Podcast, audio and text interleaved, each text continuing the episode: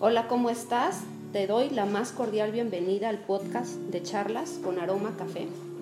Mi nombre es Perla y yo soy una mujer exitosa, alegre y segura.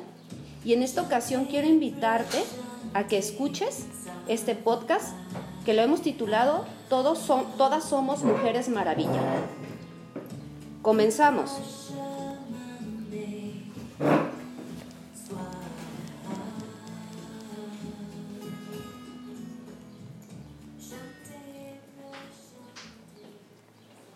Miriam, ¿cómo estás? Muy bien, muchas gracias por la invitación. Me siento bendecida de estar aquí en este espacio y poder hablar entre mujeres. Ok, pues también les doy la más cordial bienvenida a Carla y también a, a Londra, que también nos, nos, nos tienen el honor de, de, estar aquí. Y pues bueno, este, voy a presentarte, Miriam. Sí, eh, bueno, es, ella es una mujer, eh, yo, yo le digo que eres una mujer versátil, porque déjenme les platico que, que ella es abogada. Ella también es catedrática de la Universidad de Guadalajara es eh, criminóloga y también eres asesora, ¿verdad?, del Poder Legislativo. Sí, asesora del Poder Legislativo y por si fuera poco dicen que hay que hacerle de todo. Este, empresaria también, tengo un, un negocio de venta en línea eh, de una tienda que se llama Morena Miel. Ok, oye Miriam, platícame por qué todas somos mujeres maravilla. Uf, ese es un tema bastante lindo porque me parece que hoy por hoy la mujer tiene que estar completamente empoderada. Este, tenemos que enseñarnos a aceptar nuestras cualidades, fortalezas y debilidades también. Hoy por hoy tenemos muchas mujeres que no han decidido alzar la voz, pero que eso no los hace no ser mujeres maravillosas. Desde tu trinchera tú puedes ser mujer maravilla Mujer Maravilla es una ama de casa, Mujer Maravilla es una profesionista, Mujer Maravilla es una niña, una esposa, una madre, una pareja, una hija. Todas somos Mujeres Maravilla y es tiempo de rescatar esa parte. ¿Qué sería, Miriam, de, nuestra, de nuestro país sin mujeres? Pues imagínate, tú es la base, la base. México, mmm, hoy por hoy, se mueve por las mujeres. Y desafortunadamente tenemos que hacer una ruptura de cambio de paradigma porque la educación también es llevada por mujeres. Las mujeres están educando a las familias, a los hijos. ¿Y cómo estamos educando? Muy bien. Eh, ¿Tú crees que esto que está sucediendo y que va a suceder, eh, tengo entendido, a las 6 de la tarde? Sí. ¿Sí? A lo tú que eres, eh, me comentaste que tú estás eh, estudiando eh, periodismo. ¿Tú qué sabes sobre el tema de, de, de, precisamente de la marcha, de la manifestación que va a haber el día de hoy? Bueno, la marcha principalmente es separatista, nos da mucho gusto, yo como feminista que ya llevo un ratito dentro de este movimiento, que creemos que en esta marcha va a haber un mayor número de personas Lamentablemente esto se debió a, caso, a causa de, de toda la serie de noticias que se han dado. Creo que también el, la noticia que se dio de la niña Fátima eh, fue la cumbre o el punto máximo de desagrado a nivel nacional eh, por parte de muchas mujeres que todavía no se pronunciaban en pro del movimiento y que a raíz de esto eh, ya eh, generan su, su, hartazgo. La marcha va a ser separatista, eh, va a ir ordenada, van primero eh, las mujeres de la batucada, que... ¿Cuáles son esas? No, no, no, realmente no, no domino esta parte que le llaman mujeres las chicas de la batucada son las feministas que van con tambores ah, eh, caminando la marcha eh, en la parte de enfrente. Generalmente son las que organizan la marcha. Si quieren más información al respecto, hay una página que se llama Yo Voy 8 de marzo. Ahí mm. puedes informarte sobre toda la, lo que se va a estar viendo en la marcha. Eh, cuidados, protocolos de seguridad que puedes seguir más adelante, que de todos modos podemos tocarlos el día de hoy en el podcast. Enseguida, junto con ellas van los los familiares de los y las desaparecidas. Este, y también eh, enseguida tenemos la compañía de mujeres transgénero, eh, personas, eh, personajes del feminismo radical. Va a estar como toda esta parte y todas tenemos un lugar especial dentro de la marcha. Ok. Carla, ¿tú qué tan empapada estás sobre este tema? Sobre este tema de esto que va a ocurrir el día de hoy. O sea, ¿cómo, cómo lo ven desde tu punto de vista, cómo lo ves, pero también cómo, cómo lo ve la gente, tus allegadas sobre este tema. ¿Cómo lo visualizan? Yo creo que esto ya es algo que nos sobrepasó como sociedad. Entonces, ya no se trata de, de ser nada más los oyentes o verlo de lejos. Exacto. O sea, siento que es momento de actuar. Y yo creo que yo nunca me he mantenido al margen pero tampoco era como muy participativa al respecto. Okay. Entonces, creo que hemos abierto los ojos muchas sí. y es importante, o sea, muchas amigas que ni siquiera les interesaba esto van a ir hoy. ¿En serio? Entonces es como importante porque al fin nos dimos cuenta que si nos unimos como mujeres vamos a lograr algo. Entonces es ser parte de esto, pues. Así es.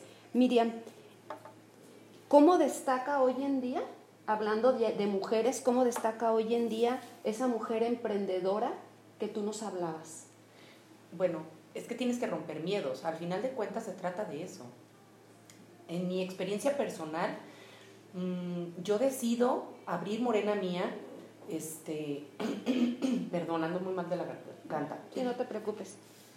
Decido abrir Morena Mía justamente en una crisis laboral que yo tengo profesional en donde hice una catarsis muy especial porque al, ser mamá, sí, al tener dos hijos, al tener una familia, pues no tenía yo las condiciones de, hacer llegar el, gasto, los gastos en, casa. Entonces es cuando las ideas te llegan y, decido emprender, ¿sí? Decido este, iniciar Morena Mía.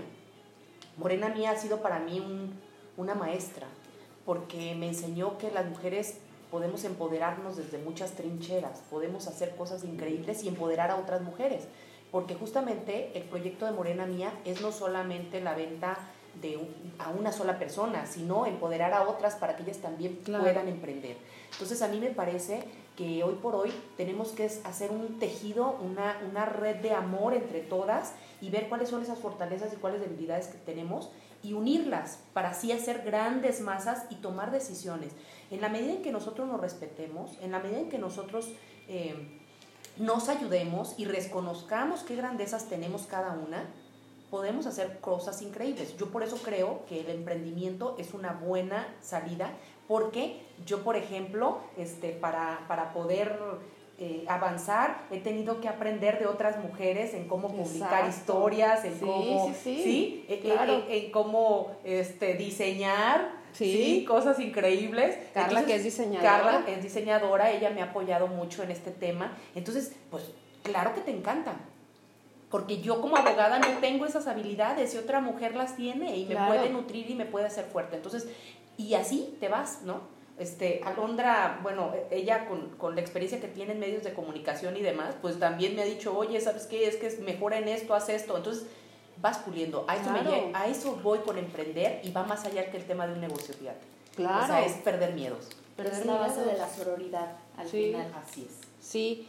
Eh, hoy en día, y por lo que va a ocurrir a las 6 de la tarde, también va a haber mujeres, mujeres empresarias y vamos, y, vamos a ver diferentes eh, eh, personas que se dedican, digo, desde, desde una microempresaria hasta una gran empresaria.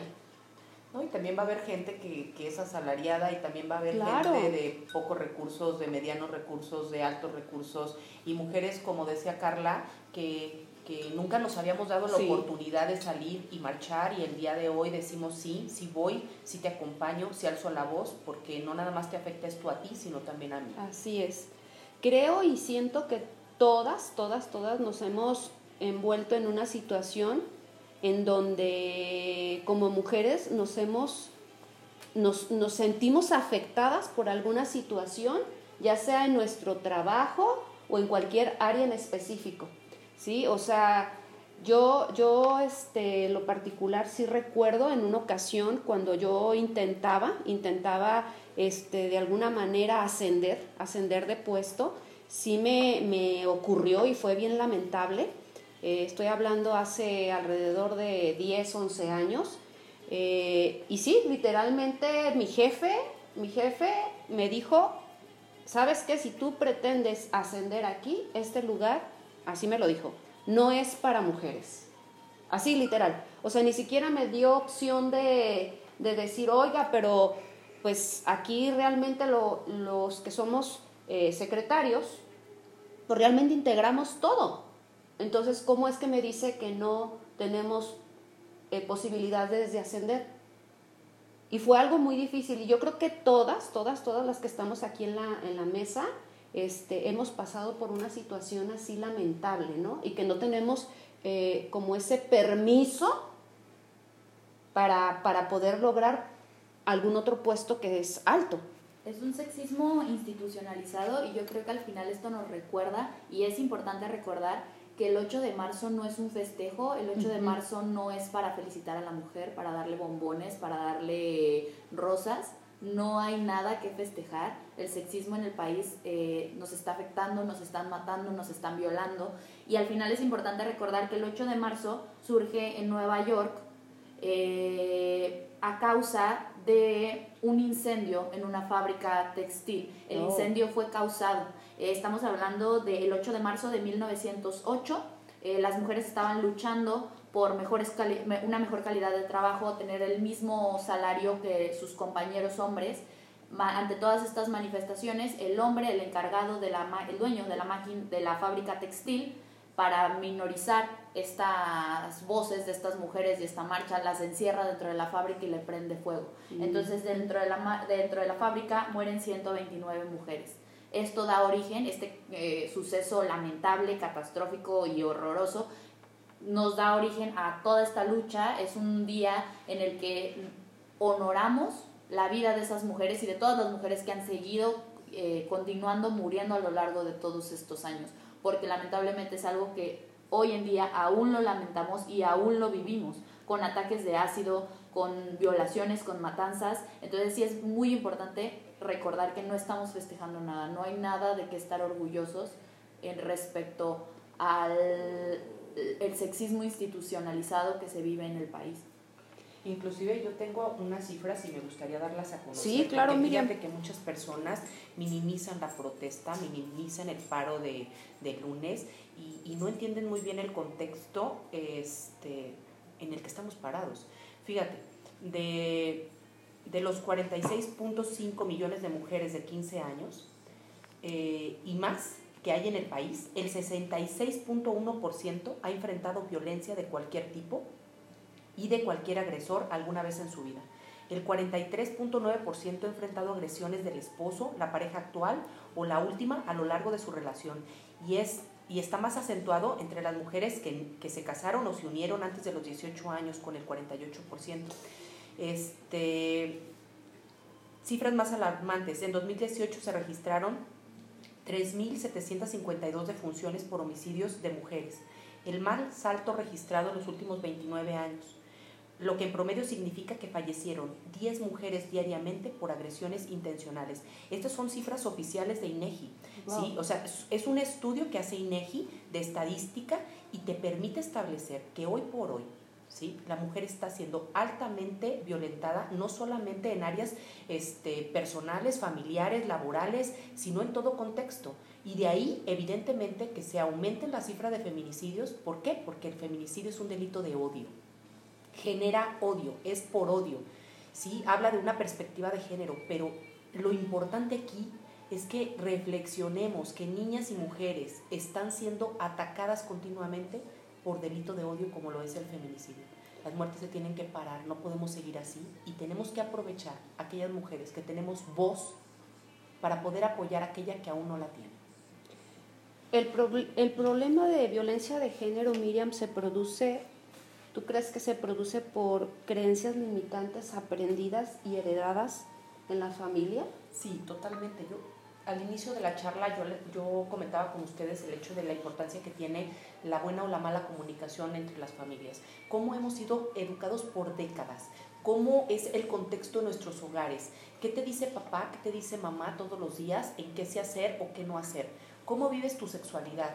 Eso, ¿sí? ¿Cómo vives el hecho de ser una mujer o no en libertad? ¿Qué tantas posibilidades tienes de decidir la pareja que tú quieres, de vestirte como tú quieres y de actuar como tú quieres?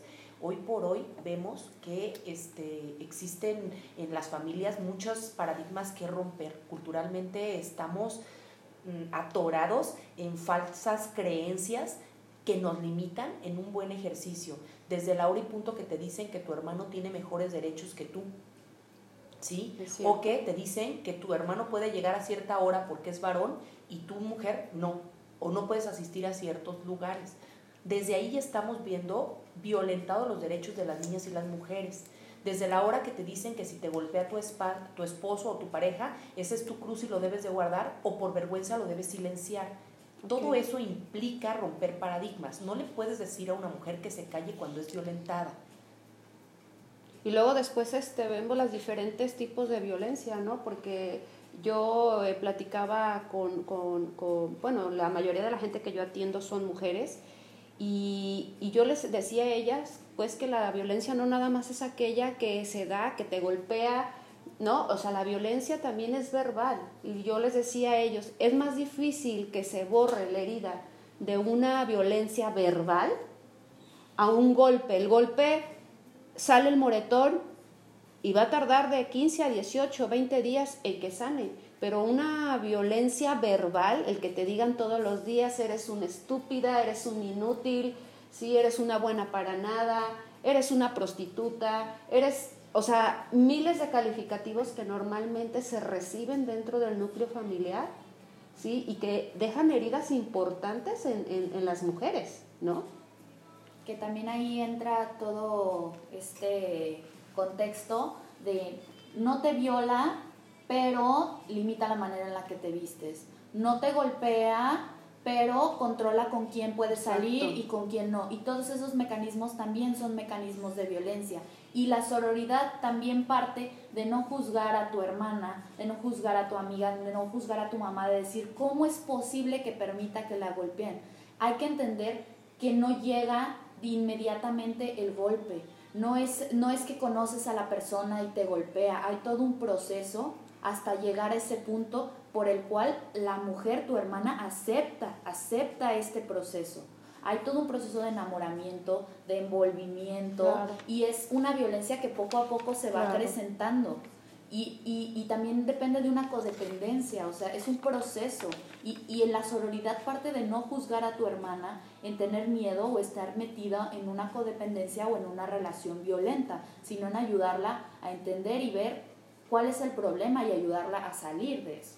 Claro, claro.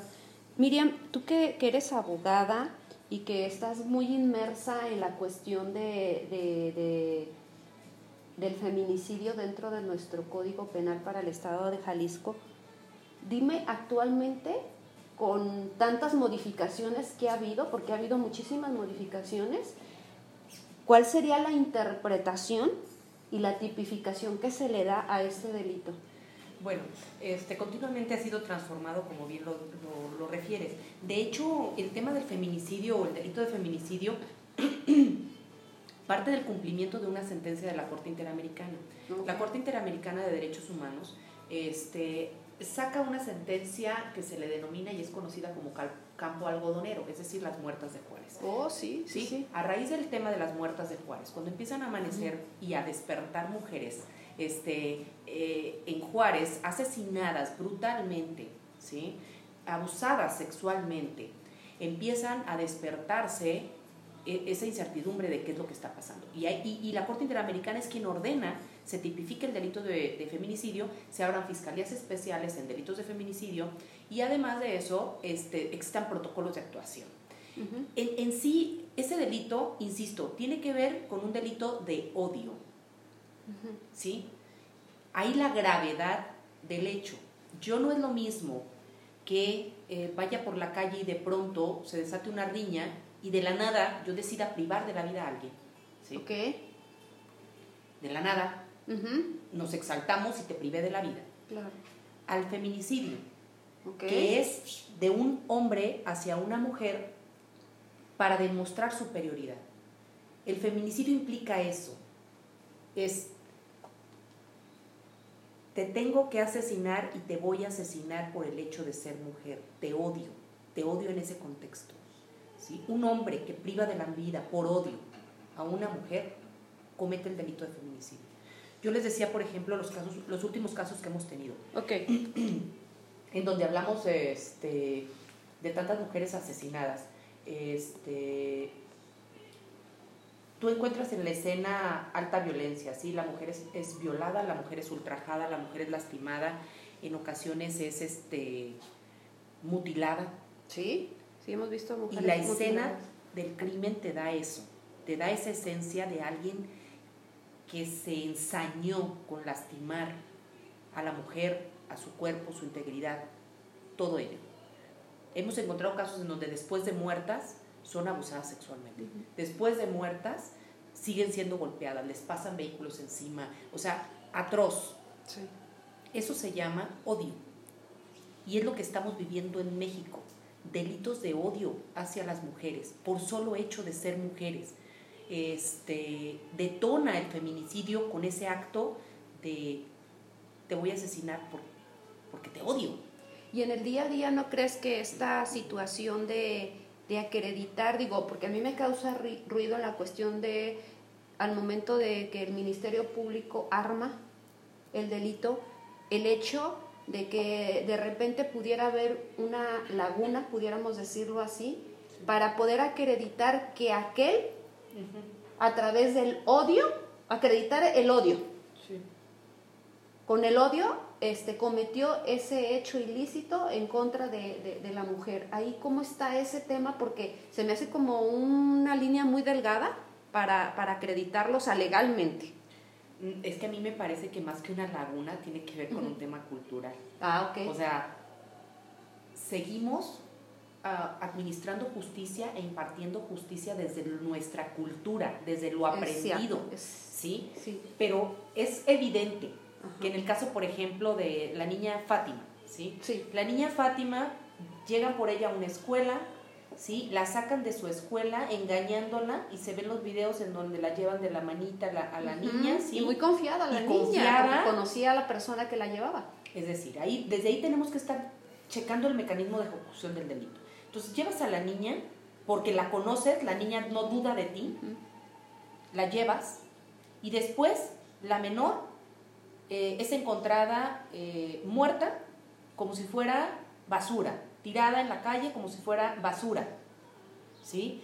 Revelan las autoridades, fue abusada sexualmente, fue golpeada, eh, la mamá inclusive hace declaraciones y dice, cuando yo voy a reconocer el, el cuerpo de mi, de mi niña, mi niña no tenía los dientes, este, se los habían eh, tumbado a golpes, ¿sí? Y además de eso estaba completamente desfigurada de su cara y completamente morada. Esa esencia te da solamente eso que yo te estoy platicando, sin ser tu abogado y sin ser tu experto, arrojas y concluyes que a esa niña la mataron con todo odio, Claro. ¿sí? Y era una niña. A eso yo voy. Es un cambio cultural de quien juzga y quien imparte justicia. ¿sí? A la niña no es que haya salido de su escuela y un coche la derribó y la... y- Sí, o sea, sí, sí, sí. No es ese contexto. A la niña tuvieron el mecanismo de ir por ella, llevársela con engaños, abusarla sexualmente, lastimarla, este, quitarle sus dientes.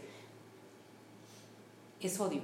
Es feminicidio. Sí. Yo tengo muchísimas dudas y de hecho estoy en contra en que en lo que se pretende hacer de quitar la figura del feminicidio y dejarlo como homicidio agravado. Ok. ¿Sí? ¿Qué es el homicidio agravado? Pues cualquiera, ¿no? O sea, que se cometa solamente con alevosía, ventaja, traición o con algún supuesto en el, en el caso de que sea mujer. Ok. Porque entonces vas a dejar de visibilizar el problema. La. Corte Interamericana, en cumplimiento de esa sentencia, ordenó al Estado mexicano decir, tienes que tipificar un delito especial, Claro. tienes que tipi- tipificar un delito de feminicidio, un delito por, por género y un delito por odio. Si tú lo eliminas, como esto es prácticamente somos de moda en este país, se te va a olvidar. Y va a llegar un momento en que vas a decir, ¿sabes qué? Pues volvemos al homicidio.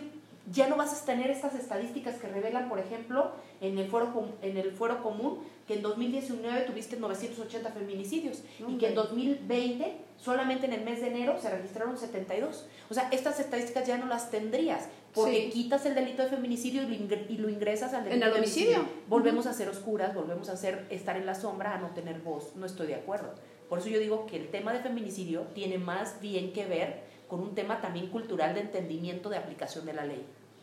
Además considero que el odio es evidente. Por ejemplo, lo más perturbador del piropo callejero es que lo el que lo perpetra sabe de sobra que su víctima nunca se va a dar la vuelta y va a caer en sus brazos y le va a decir, ay, sí, ven conmigo, hay que besarnos, no sé, lo que sea. Eh, es algo clarísimo para ellos y prácticamente ninguno lo hace con ese objetivo. Cuando alguien te grita desde un camión, en ningún momento está planeando pedirte salir, su intención es humillarte y reafirmar su control sobre ti en un alarde de poder, de poder masculino. Es una manera de decirte, puedo decirte y hacerte lo que me venga en gana, independientemente de lo inadecuado que sea o lo incómoda que te sientas con eso.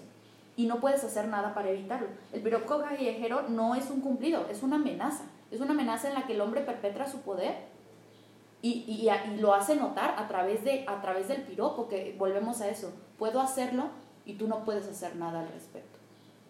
Fíjate que hace 15 días, ahorita que me hablas esto del piropo, una amiguita eh, iba a su escuela, transporte público, ya de regreso este, sentía que un tipo la observaba, fíjate. No le dijo nada, pero ella sentía que el tipo la, que lo, que la observaba al parecer el transporte público se desvió. Tuvo ella que bajar y al momento de bajar el tipo la seguía, la seguía. El tipo esperó que fuera un lugar totalmente que no hubiera nadie. La agarró por atrás, ¿sí? Y la intentó este, abusar de ella sexualmente. O sea, estuvo cañón. Al parecer el tipo la seguía desde hace tiempo, porque ella ya lo había visto en el camión.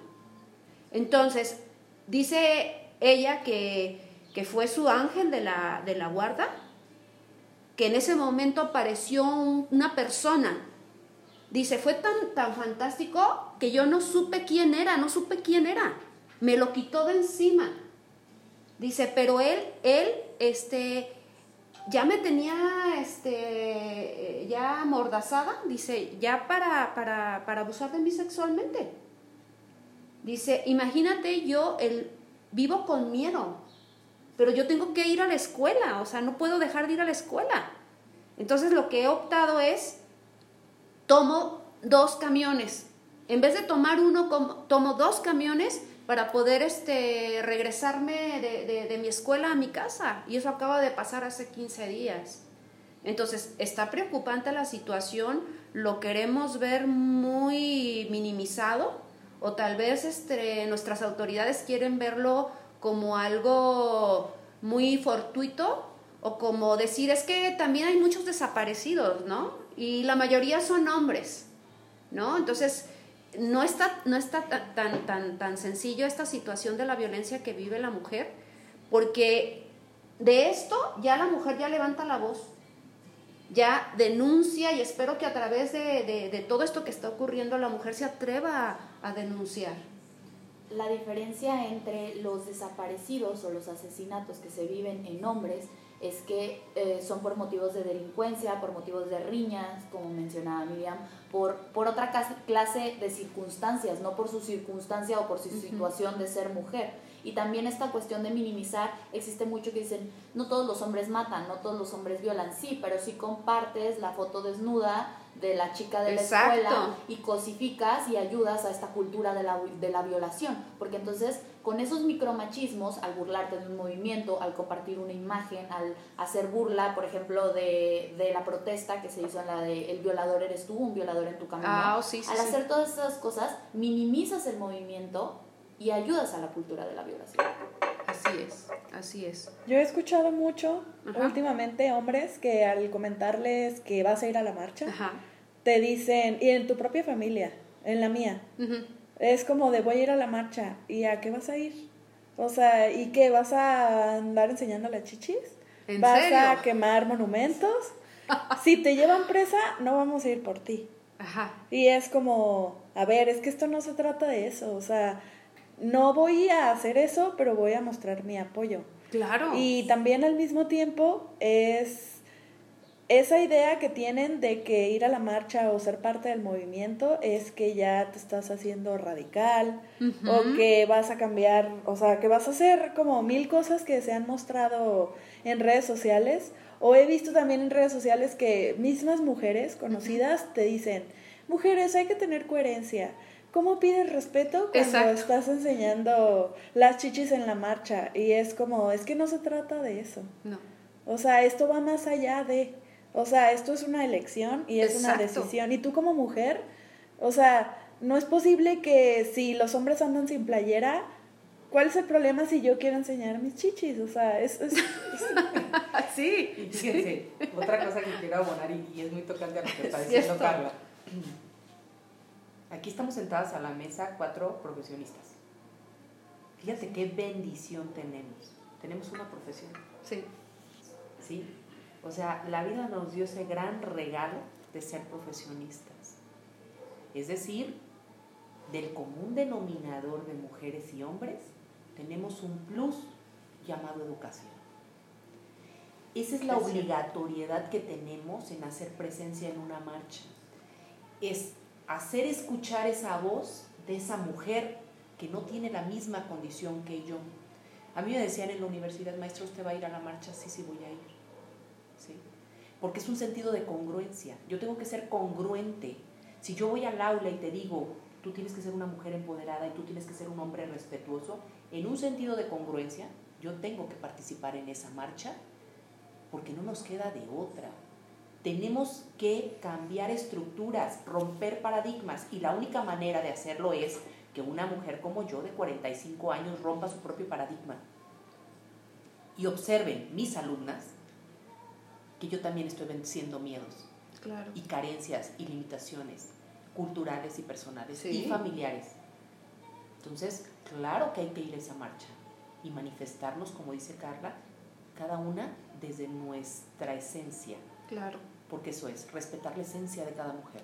Sí. Además, por ejemplo, en el caso de la desnudez, en las marchas feministas, tiene todo un porqué de ser. Se pasan la vida tratándonos de ver las nalgas, se, se pasan la vida intentando ver los pezones a través de las transparencias de nuestras blusas, se pasan la vida sexualizándonos, cosificándonos, consumiendo pornografía, se pasan la vida haciendo, utilizando nuestros cuerpos como para su uso y ventaja sexual. Pero cuando yo tomo mi cuerpo, tomo el poder sobre mi cuerpo Ujú. y decido utilizarlo para un movimiento y no puedes utilizarlo para tu sexualidad, cuando lo utilizo como una manifestación, cuando me siento dueña de él y no es para tu consumo, entonces te molesta mi desnudez, porque en ningún otro momento de la vida te molesta mi desnudez. Así es lo que buscas constantemente. Ujú. Es una manera de con, el, de con esa desnudez decir, no soy de tu consumo, es mi cuerpo y yo, decido, qué hacer con, esas, Así con es. esa desnudez. Yo decido qué hacer con mis pechos, porque aparte hay que recordar que el pecho no, o sea, los pechos no son un, un órgano sexual. No. Es una Exacto. cuestión interiorizada a través de los años de es. sexismo y de sexualizar el cuerpo de la Así mujer. es. Así es. Además, este, otra cosa que me gustaría eh, comentar respecto a, a todo esto, mm, lo que dijimos respecto a los crímenes de odio, ¿qué puedes hacer tú como hombre?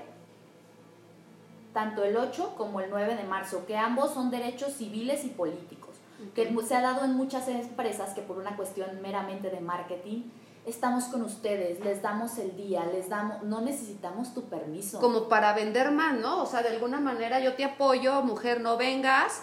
Y entonces me anuncio en redes sociales diciendo que yo como empresa apoyo a, y entonces ya es como vendo más, ¿no? O sea, porque yo estoy en favor de... de, de- Es, cuando, de es como cuando te violentan psicológicamente y te dicen, esto es porque te quiero mucho. ¿Sí? Exacto. ¿Sí? es que te pido que cambies tu manera de vestir porque luces más bonita con una playera de manga larga y súper cubierta, porque te quiero mucho. Ajá. No asistas con tus amigas porque no son buena influencia para ti. Ese amigo que tienes me parece que es que le gustas. Es lo mismo, doy permiso, te apoyo para que vayas a esa marcha. Como dicen, no necesitamos del permiso. Es un derecho un civil derecho. y político, el derecho de Manifestar. manifestarse.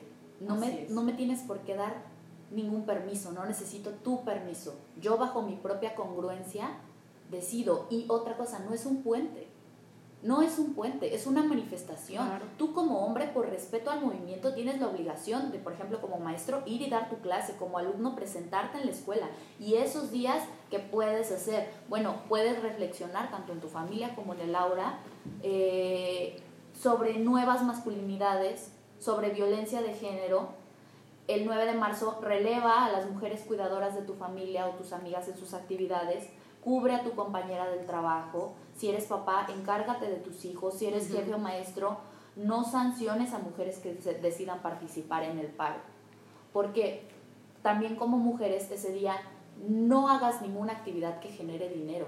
No prendas el televisor, no uses redes sociales, no salgas a la calle, no compres nada, no hagas compras en línea, porque es una simulación de qué pasaría si las mujeres no existiéramos. Es ese día morirte en representación a todas las que ya no están, morirte en vida y hacerles sentir al mundo, por eso no es un paro, porque se tiene que sentir en las calles, se tiene que sentir en el trabajo, se tiene que sentir esa ausencia. Pero fíjate que en muchas escuelas lo, lo que está sucediendo es Ya que... se agarraron el puente tú. Sí, o sea, simplemente No va a haber clases. Porque la mayoría de, de, de las, pers- de las mujeres son maestras y entonces, pues, ¿qué van a hacer, no? Los profesores, ¿qué van a hacer con tanto, con tanto chiquillo, no? Este, sí se ve un tema de que, bueno, les puede pasar algo, este, se accidenta algún chiquillo y la responsabilidad, pero realmente es que no estamos tomando conciencia realmente lo que tú acabas de decir, Alondra, ¿qué es este movimiento? ¿No? En mi trabajo pasa algo muy curioso.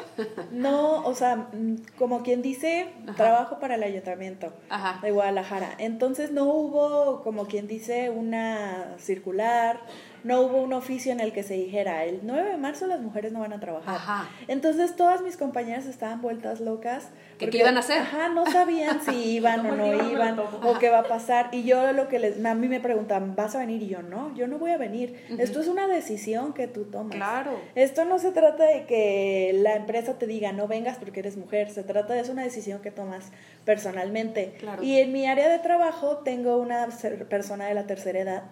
Entre ella era la que estaba más en pánico. Entonces me dice, ¿tú vas a venir el lunes? Y yo le dije, no, yo no voy a venir. ¿Y si te descuentan el día? No pueden descontarme el día. Y si lo hacen, pues es su problema. O sea, esto va más allá de eso. Es para un mí. momento histórico Sí. en el país. Y entonces le decía, ¿usted va a venir? Y me decía, pues no sé, es que si nos los descuentan, no. Si nos descuentan el día, sí vengo. Y yo así de, ok. Me dice, pero me caería muy bien el día porque tengo que recoger mi cuarto.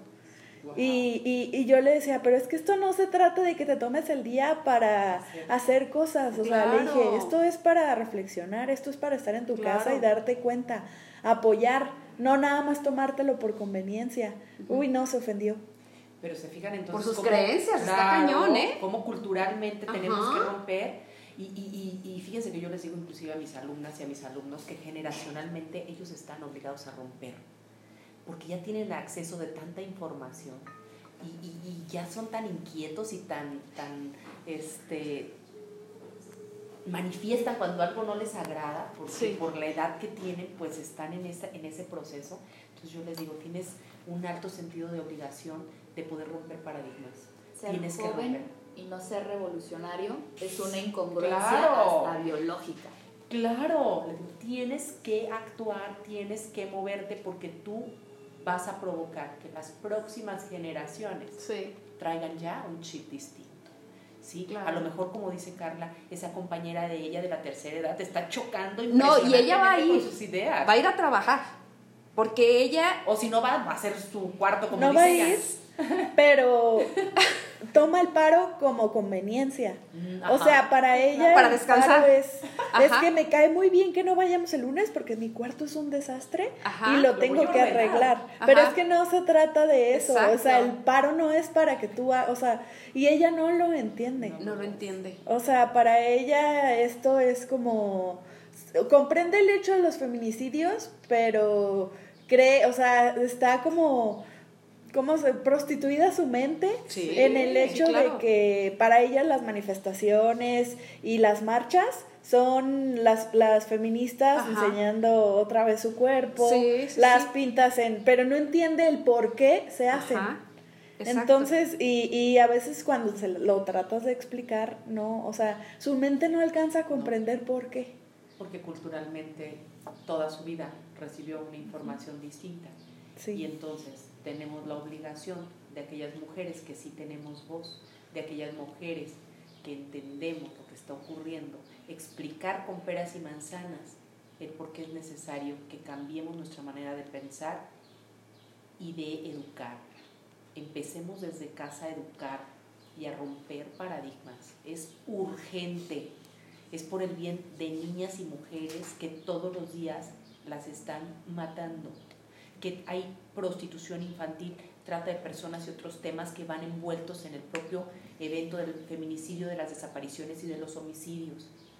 ¿sí? No podemos seguirnos permitiendo, de verdad, más abusos, porque de verdad lo vemos alejado y decir, no, es que me han dicho, me han contado. O a mí no me o a mí no me ha sucedido, ¿no? pero cuando nos llega, pero cuando lo vemos de cerca, es altamente doloroso. Entonces, tenemos que seguir trabajando, tenemos que seguir trabajando en la educación y en que personas como la compañera de Carla logren entender un poquito por qué esta lucha, por qué alzar la voz, por qué manifestarte, por qué hacer un paro, nos toca. ¿Crees que los medios de comunicación, Alo, tú que eres estudiante, influyen mucho para que esta información que comente Miriam no sea la veraz? Porque, o sea, solamente vemos el, perdón, ¿eh? el, el desmadre y las pintas y, y- y es un relajo. Pero realmente no hay información, el por qué, cuál es el sentido de, de esta manifestación, de este paro. El mero hecho de decidir qué y cómo transmitir ya implica una manipulación. ¿Ok? Esa manipulación va con base en una ideología personal del periodista. Que el hecho de que una marcha la cubran los hombres ya implica un sexismo institucionalizado fuerte, porque claro que existen periodistas y periodistas especializadas que pueden ir a cubrir. Una de mis mejores amigas hoy va a cubrir la marcha por primera vez y sé que va a hacer un trabajo excelente, pero claro que el manejo que le dan los medios dentro del país, que es altamente político y con una descende con una mm, le felicitan, le, fa- le fal- facilitan las cosas al gobierno. Y también es importante entender este contexto de las pintas. Les matan a su hija, a su esposa, a un ser querido, claro que están enojadas, claro que quieren romper todo, Claro. claro que, claro que lo quieren hacer. Y de una manera u otra, gracias a todo esto, se ha visibilizado altamente el movimiento feminista. Porque de otra manera no nos prestan atención. Porque cuando se manifiestan bailando te bu- se burlan de ellas. Porque cuando se manifiestan haciendo una canción también es motivo de burla. Y cuando no, entonces eres una eh, criminal y entonces vandalizas y entonces dicen, ¿quién fuera monumento para que me cuidaran de esa manera? ¿Quién fuera monumento para que se preocuparan por mí de esa manera? El monumento, el monumento puede limpiarse, el monumento lo puedes eh, Restaurar. restaurar, pero la mujer no regresa, la mujer muerta ya no regresa. Y además está incluso dentro de nuestro, de nuestro himno nacional. Y tus templos, palacios y torres se derriben con estu- estruendo y sus ruinas existan diciendo de mil héroes la patria que fue. Está también ese meme eh, de Pípila, sí está bien que nos queramos independizar, pero ¿cómo van a quemar la lóndiga? Esas no son formas. Todo, o sea, si analizamos el movimiento histórico y la historia del país y de todos los movimientos a nivel internacional, lamentablemente, por así decirlo, hasta que no haces uso de violencia, hasta que no haces uso del caos y la destrucción, es que llamas la atención del sentido político. ¿Por qué? porque les pegas donde duele. ¿Cuál es el motivo del paro? Pegarles en la economía. Pegarles en la economía, pegarles en ese, en ese momento, en ese lugar que le duele al gobierno.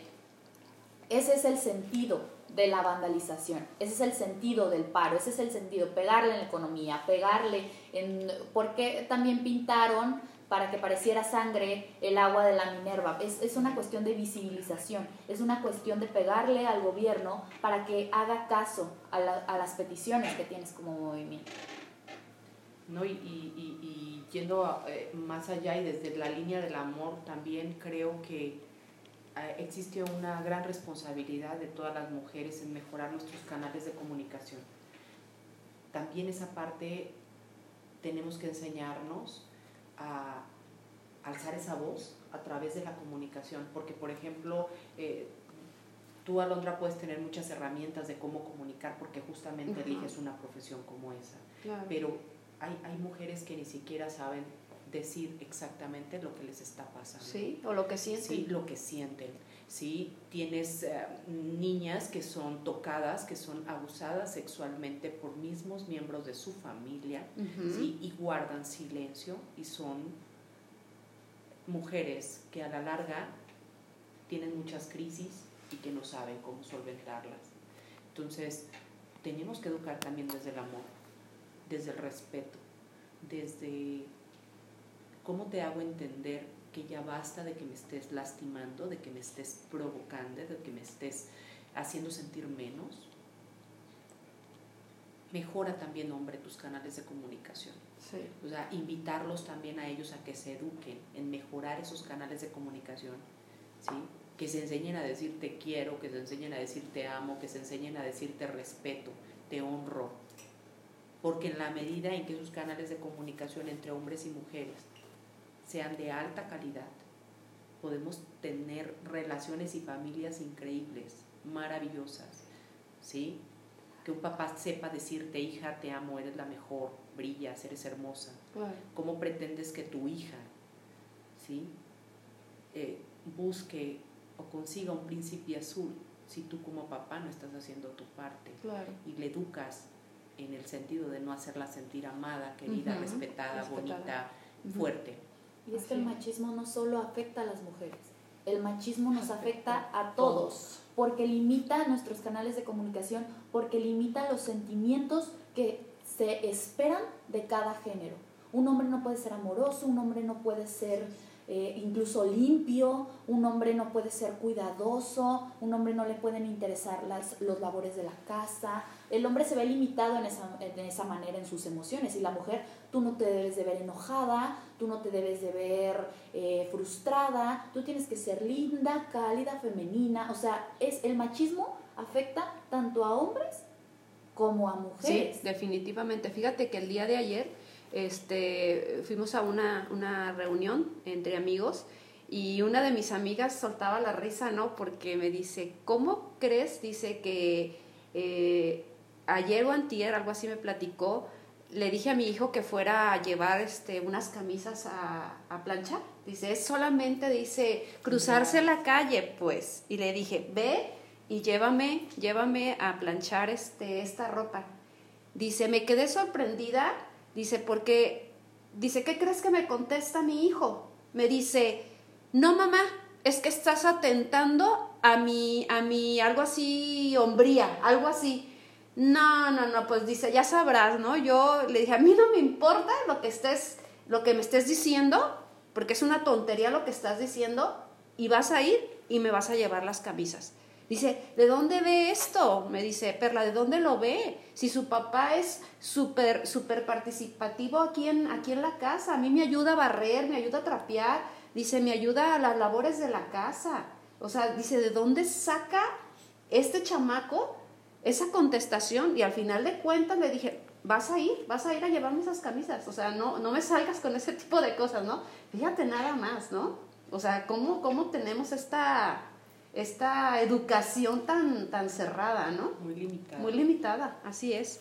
otro punto que también me parece importante mencionar es eh, de dónde, uno de los factores más importantes de dónde proviene la cultura de la violación. La cultura de la violación, y esto es muy importante y esta es la razón por la que muchas feministas eh, protestan o están en contra de la pornografía. En un país y en un mundo, más que nada en un país en el que no existe cultura sexual, en el que no existe educación sexual, la educación sexual de tus hijos y tus hijas se las da la pornografía. La, la educación sexual de, de los niños y niñas, jóvenes y adultos que están actualmente en el país llega a través de la pornografía, una industria que es 100% machista y que claro que ayuda a la cultura de la violación. ¿Por qué? Porque en esto, entonces la mujer se enseña a ser sumisa, la mujer se enseña a no disfrutar de, su sexualidad y el hombre se enseña a que el sexo solamente se disfruta cuando eres eh, brusco, cuando eres agresivo, cuando eres... Entonces es por esto que también me parece importante mencionar que una manera muy importante de erradicar la cultura de la violación es dejando de consumir estas industrias de pornografía que atentan contra los... Mm, más allá de que porque la pornografía sea mala, es por la manera en la que se ha institucionalizado la cultura de la violación dentro de eso. Y es por esto que muchas feministas también se pronuncian en contra de la pornografía, por el machismo y el sexismo que se vive dentro de la industria y es también esto motivo de burla para muchísimas personas y es también de las feministas están locas y no que defienden mucho la sexualidad. No, sí, claro, y no es que sean santas, evidentemente, y no es que estén diciendo, ay, no, es que debe de haber una manera distinta o, en otro caso, instaurar la educación sexual, como se ha dicho desde el kinder, desde la primaria, que educación sexual no es enseñarle a un niño sobre sexo. La sexualidad abarca muchísimas más cosas. La sexualidad ayuda a los niños y a las niñas a que detecten cuando están siendo abusados, a que se protejan de estas situaciones y a que sepan que cuentan con un apoyo institucional. No, y de su familia, Alo, porque este es el problema que, a veces este, un niño que ha sido eh, eh, violado, una niña que ha sido violada, esta parte de no sentirse apoyada por parte de su mamá o de su papá, ¿sí? va más allá. Entonces es, es, es eh, hay muchísima culpa, ¿no? De decir, es que si yo le cuento a mi mamá... No me va a creer. No me la va a creer, porque sabes que es, es pareja de mi mamá.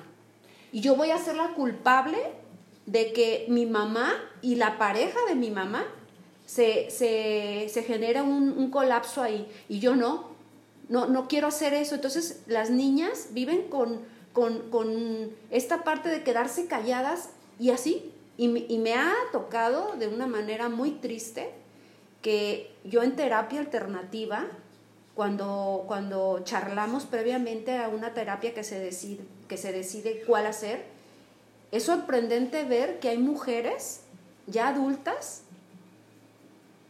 que he sido la segunda persona a la que le han dicho que fueron eh, abusadas sexualmente. O sea, es, es, porque la mayoría de los casos el depredador es el tío, es el abuelo, es el hermano, es el sí, o sea, está al interior y sabes el terror que puede tener una niña o un niño de denunciar con su padre o su madre que quien está abusando sexualmente es el abuelo, es el tío, sí. es el hermano. Y pues que te juzguen, Miriam, porque juzgan es que tú estás echando, tú lo provocaste, eres una coqueta. Me tocó una, una, una, paciente que le decía así su mamá, es que eres una coqueta, tú los, tú los provocas. ¿eh? No es cierto, no es cierto que tu tío abusó de ti, no es cierto. Y entonces eh, ella encapsuló esta parte de decir es que soy la culpable de que hay un colapso familiar por mi culpa ¿sí? Y luego después, cuando le hacemos la terapia, que son de emociones atrapadas, y empezamos a trabajar con esta parte de, enfrentar a su, a su, este, a su agresor. agresor, entonces de repente se hace consciente. Claro. Y así fue algo bien, bien, bien, bien fuerte para mí, pues me dijo, es que sabes que me he dado cuenta cuando finalizó la, la, terapia alternativa, es que me he dado cuenta, yo vine aquí y te dije que fue una tentativa, pero me doy cuenta que no fue así. Yo engañé a mi subconsciente, pero realmente sí abusó de mí. Imagínate qué fuerte. Sí abusó de mí. Y no fue una vez, fueron varias veces las que abusó a mí. Y yo eso se lo platiqué a mi mamá como una tentativa de que solamente me tocó, pero no es cierto. Me engañé a mí misma y realmente abusó de mí sexualmente. ¿Y cuántas mujeres hay así en México? ¿sí? ¿Cuántas niñas hay así en México y sigues cuestionándote si vale o no la pena la marcha de hoy y la manifestación del paro de lunes? Con niñas así, mujeres así, que después de haber sido víctimas de violación, ¿sí? De niñas o de adultas, ¿sí? Siguen saliendo a la calle y tienen que guardar silencio. Ya basta. Que esta es la razón principal por la que se dice no hombres en la manifestación porque se busca un espacio seguro para las mujeres. No es que no es una cuestión de sexismo, que el sexismo al revés no existe, pero no es una cuestión de agresión hacia ti, varón, que buscas apoyar el movimiento, no. Es que muchas de las mujeres que asisten, en su gran mayoría, fueron abusadas y no se sienten cómodas ah, rodeadas por hombres. Y se busca generar un contexto seguro para todas ellas. Ah, que también, por ejemplo, en el caso de la violación, un patrón que se repite sobre todo en, en, personas, no sé, si tú eres la hermana mayor o la prima mayor y fuiste la que fue abusada, existe esto de que las amenazan con, y si dices algo, le voy a hacer lo mismo a tu hermanita. Y si dices algo, le voy a hacer lo mismo a tu prima. Y si dices algo, le voy a hacer lo mismo a tu hermano. Entonces, esa, e, entran en una cuestión psicológica de culpabilidad en la que la víctima dice, si yo digo algo, esto que a mí me está lastimando tanto, se lo van a hacer a este ser querido. Sí, claro. Bueno, ya estamos casi por, concluir la charla. Este, ya eh, faltan muy pocos minutos. Eh, decirles pues que, pues como son charlas de café, este, pues esto es un podcast. Eh, hay un desayuno especialmente para ellas, un cafecito rico que nos vamos a tomar, que nos estamos tomando de hecho. Este, comentarles que la persona que me apoya precisamente y nos va a apoyar en el desayuno es, es mi esposo, el que, el que nos va a hacer un rico desayuno para que nosotros lo degustemos. Y, a mí me gustaría eh, concluir el, eh, esta charla eh, contigo, Miriam, y me, y me gustaría que tú y cada una de las que estamos aquí concluyamos con un mensaje. ¿Sí? Sí, yo te diría a ti mujer que nos estás escuchando y hombre también. En el caso de la mujer, atrévete, sé valiente, rompe tus propios límites, apoyémonos. Se requiere alzar la voz desde tu trinchera, empodera a otras mujeres, sé tu palabra, no ceses en la lucha. Esto vale la pena porque implica romper con el alto índice de violencia que tenemos en niñas y en mujeres. Te invito a ir a la marcha, te invito a hacer el paro, te invito a que seas tú, ámate, respétate, mujer maravilla. Por eso este podcast se eligió ese nombre. Todas somos mujeres maravilla, créetela. De verdad, hay que creérsela. Las quiero mucho. Quieranse ustedes también. Algo, ¿qué pudieras decirle? Yo les diría, no es tu culpa, nunca es tu culpa. No te sientas culpable por lo que estás pasando, no te sientas culpable por el dolor que te están causando. No es tu culpa que te agredieran, no es tu culpa que rompieran eso en ti. Ayuda a este movimiento, súmate y detengamos esto de una vez. Todas nos merecemos una mejor calidad de vida, todas nos merecemos salir a la calle sin miedo. Y tú, aunque te sientas sola, aunque te sientas vulnerable, aunque sientas que no importa tu voto, aunque sientas que no importa, eres, si todas piensan eso, somos menos, pero unidas somos más. Súmate, te estamos esperando, te necesitamos en este movimiento. Vamos, esto va más allá de religiones, de preferencias políticas, esto va por ti, para mí y para todas las mujeres. Carla, ¿tú qué, cómo concluirías? Yo concluiría diciéndoles que no están solas que gracias a Dios o a lo que sea, ya abrimos los ojos, muchas. Y esto se ha hecho viral y esto se ha ha sido muy visto y todos nos estamos dando cuenta de cosas que a lo mejor nos pasaron y en su momento era normal o no lo veías, pero entonces no estás sola, no te quedes callada.